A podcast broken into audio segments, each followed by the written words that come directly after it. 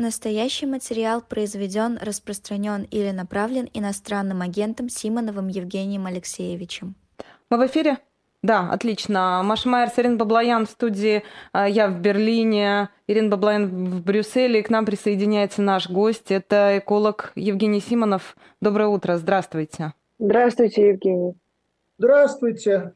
Спасибо вам, что вы нашли Утро возможность. не очень доброе. Да. Не очень доброе. Спасибо, что так оперативно к нам смогли присоединиться. Вот вы наверняка видели уже эти кадры, да, и информацию о том, что вот 80 а, населенных пунктов находятся под угрозой сейчас. Затопление. Расскажите, пожалуйста, действительно ли, ну, то есть понятно, что это страшно, да, но насколько это страшно?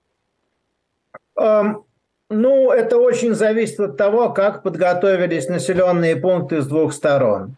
Там все-таки действительно есть эм, 3-8 часов задержки, пока придет вода. Э, например, э, в Херсоне, я надеюсь, что у них есть один район, который находится в зоне затопления, в худшем случае. Э, такой остров, я не помню, как он называется, э, он один выдается в реку, все остальное выше. Поэтому, если они его успеют эвакуировать, а времени у них сейчас достаточно, вот, то э, будет много материальных повреждений, но относительно мало жертв. А вот как повезет деревням внизу, особенно на м, противоположном от Херсона берегу, который очень низкий, и деревень там много – вот там большой вопрос. Но мы не знаем, сколько людей там осталось.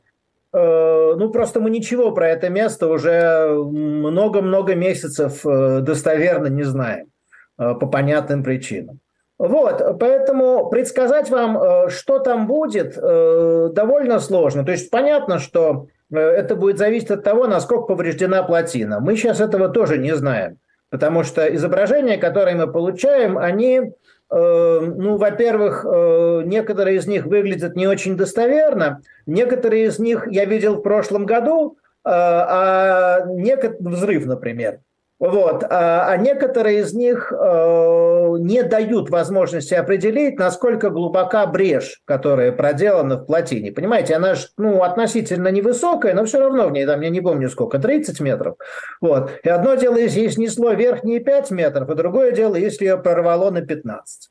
Mm-hmm. Вот, ну, собственно, будет совсем разная, совсем разная волна. То, что там сейчас по виду если это достоверные съемки, переливается, э, скорее говорит, что, ну, ну, это опять же гадание на кофейной гуще, но скорее ее снесло только верхнюю часть.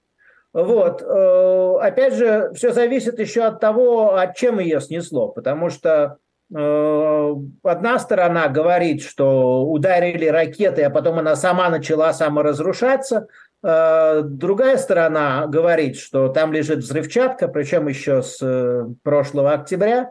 Э, я больше думаю, что такую плотину, если она взрывается, то есть если она разрушается, угу. скорее разрушали взрывчаткой изнутри. Но опять же, я не специалист, во-первых, по взрывчатке, я эколог. Вот. А во-вторых, Э, у меня нет достаточных видеоматериалов. Я жду, что соберется к вечеру. Вот так. Скажите, а что кроме эвакуации? Эвакуация – это срочная, максимально срочная мера спасения человеческих жизней. Что еще можно сделать вот в настоящий момент, чтобы при, каким-то образом минимизировать последствия этой катастрофы? Знаете, э, вот сейчас в ближайшие 24 часа надо сосредоточиться на эвакуации.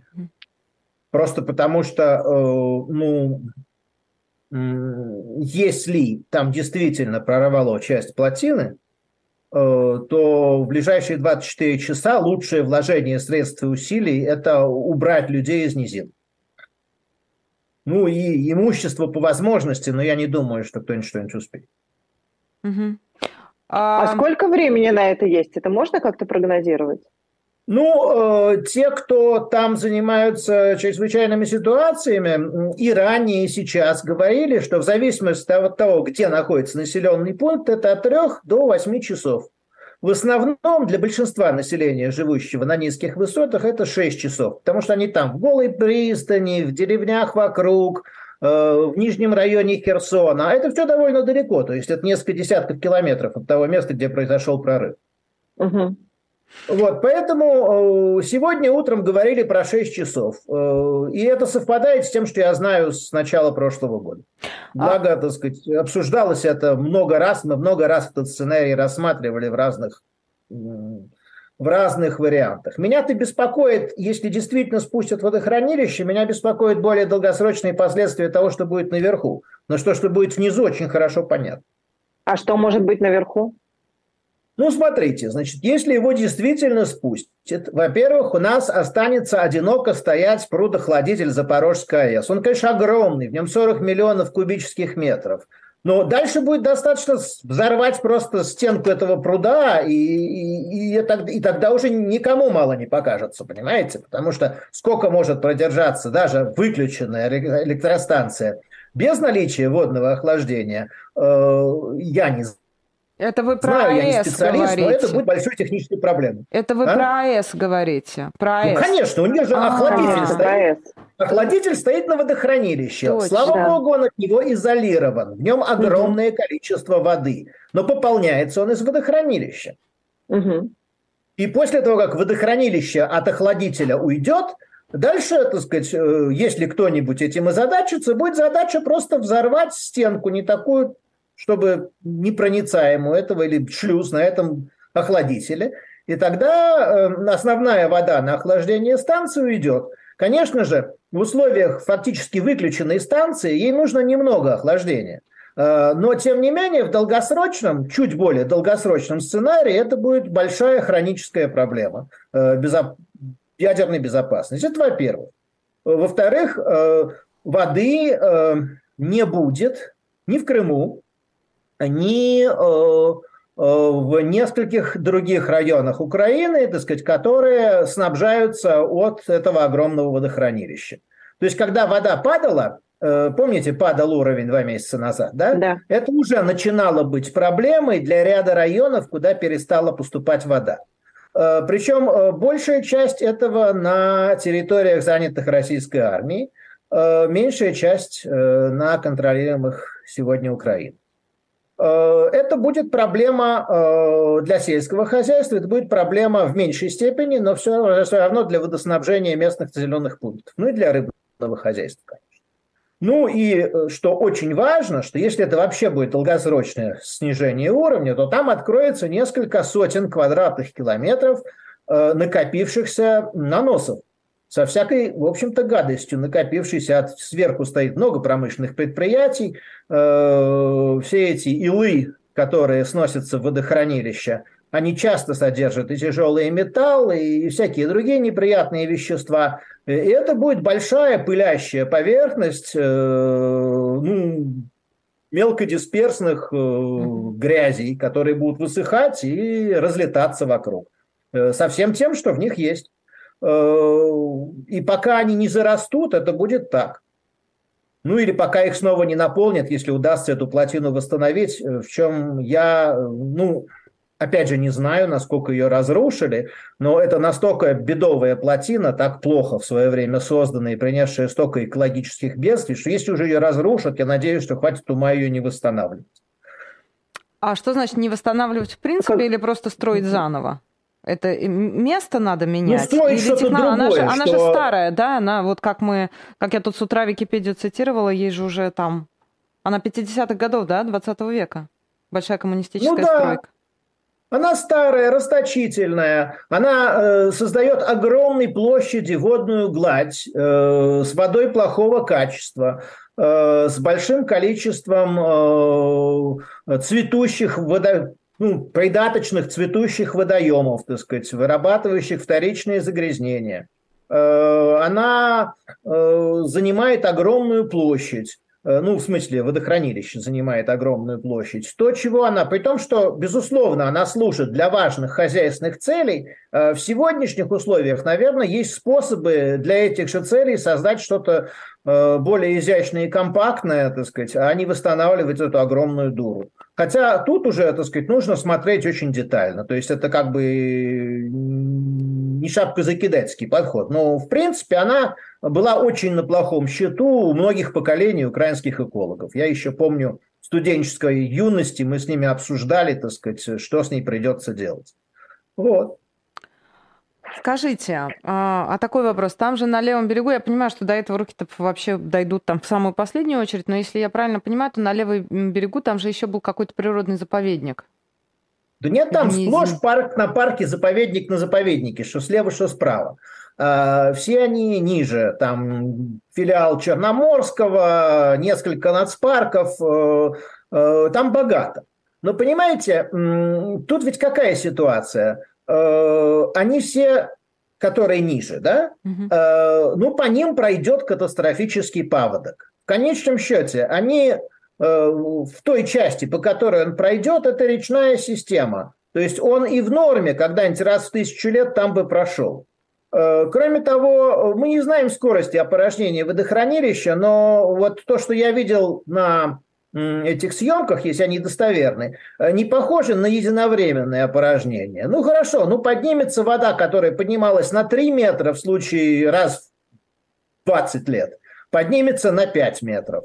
Э, ну да, действительно повредит, ну в смысле не повредит, как-то, так сказать, изменит большие площади пойменных территорий. Э, но они на то и пойменные территории, чтобы заливаться. Ну, возможно, так сказать, э, подмоет какое-то количество леса. Но, честно вам скажу, по сравнению с социально-экономическими последствиями, экологические последствия нас пока волнуют сверху. А то, что будет снизу, нам кажется, ну, ну скажем так, неприятно, Э, но э, менее критично, потому что оно больше похоже на природный процесс, пусть и катастрофический. Скажите, а считали вообще, вот, э, грубо говоря, ущерб возможно? Ведь действительно разрушение ГЭС обсуждается, ну, уже, наверное, около года, я так думаю, причем с обеих сторон, там, российской, украинской. Вообще это о каких суммах может идти речь? И какие нужны ресурсы для того, чтобы эту ситуацию, если действительно эта катастрофа вот произошла или происходит на наших глазах, чтобы ее восстановить? Э, мне такие подсчеты не встречались. Э, как вы понимаете, э, в условиях военных действий они вообще похожи на гадание на кофейной гуще, потому что это зависит еще от многих других факторов, в частности от того, что ты хочешь восстановить. Потому что одно дело, если мы обсуждаем, сколько будет стоить построить точно такую же Каховскую ГЭС, тогда мой первый вопрос, а зачем? Вот. Электричество, кстати, не давало совсем мало. Угу. То есть 350 мегаватт, э, что для такого размера сооружения просто слезы. Угу. Это вот как обещанная в России идиотическая Крапивинская ГЭС на реке Туль. Вот это примерно тот же, та, та же ситуация. Вот, значит, э, соответственно, что ты хочешь восстановить? То есть, вы понимаете, что как не кощунственно это звучит, но разрушение инфраструктурных объектов – старых советских времен, э, помимо всех бед и э, трагедий, приносит возможность сделать что-нибудь по-новому и лучше на современном уровне. А это, как правило, ну, либо более децентрализованные, либо более миниатюрные, так сказать, более эффективные объекты. Да? Э, это большая инженерная ну, работа, и инженерная, и экологическая работа, и социальная работа, понять, что люди хотят на этом месте. Но э, я-то надеюсь, что э, для всех сегодня разрушаемых, к сожалению, войной объектов уже как было не будет. То есть восстанавливаться будет что-то принципиально более модернизированное и более, так сказать, ну, в экологическом и социальном плане устойчивое. Да, спасибо большое, Ира. Да? Я единственное, последнее у вас хотела спросить про, про воду и Крым, а вот то есть, а что должно, что должно быть, чтобы... Э, ну, то есть она должна быть совершенно разрушена, чтобы водоснабжение в Крым прекратилось? И, или как э, это работает? У меня нет точных сведений. Э, по последним полученным мной дан, данным, которые недостоверны, у меня нет инженерных выкладок, угу. Э, но мне э, объясняли, что достаточно спустить уровень на 4 метра, чтобы с этим возникли проблемы. Понятно. Но я не отвечаю за эти 4 метра. Я много искал в открытых источниках, мне не удалось найти внятного объяснения. А инженерную литературу старую я, ну, я в нее, ну, в нее долго находить, понимаете? То есть я не смог найти. Но я думаю, что если уровень упадет метров на 7, Э, то абсолютно точно, то есть э, тут я гарантирую, то есть абсолютно точно, так сказать, э, воду в Крымский канал придется качать. Ну, я имею в виду, что сама она уже туда не потечет. Не потечет, понятно. Спасибо вам огромное за такое оперативное к нам включение. А я напомню, что это был эколог Евгений Симонов. Спасибо вам огромное. Да не за что. Уж хотелось бы включаться в каким-то более веселым. Согласна, согласна, согласна, абсолютно. Но какие, какие имеем, собственно? Радостных у нас для вас, хороших новостей у нас для вас, к сожалению, нет. Да, да. спасибо огромное. Спасибо. Маш, я тебе хочу напомнить только, что это же был главный вообще нарратив кремлевской пропаганды, что вот Украина такая нехорошая, значит, лишила Крым воды.